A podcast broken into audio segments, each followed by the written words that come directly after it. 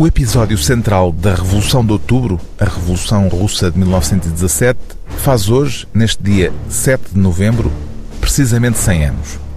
Não é engano, a Revolução de Outubro aconteceu em novembro. A explicação para esta discrepância é simples.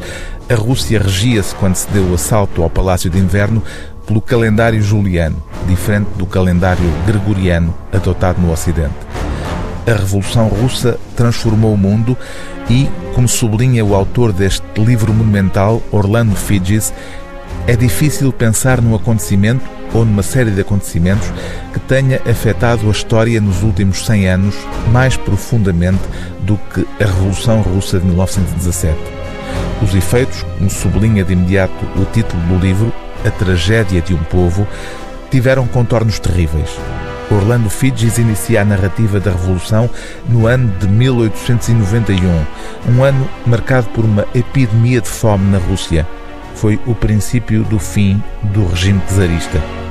O relato da ascensão dos bolcheviques ao poder termina em 1924 com a morte de Lenin, depois de mais uma epidemia de fome em 1921. Acompanhando a par e passo os episódios centrais da Revolução, Orlando Figes não se refugia em qualquer tipo de neutralidade académica na análise da Revolução, condenando a experiência russa de forma liminar. A Revolução Russa, escreve Orlando Figes, lançou uma ambiciosa experiência de engenharia social, talvez a maior da história da humanidade.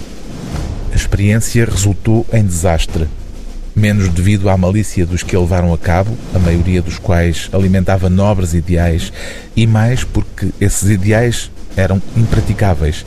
Sempre que posto em prática, o modelo soviético produziu resultados negativos independentemente dos contextos ou da localização, da China ao Sudeste Asiático, do leste europeu à África subsaariana e em Cuba.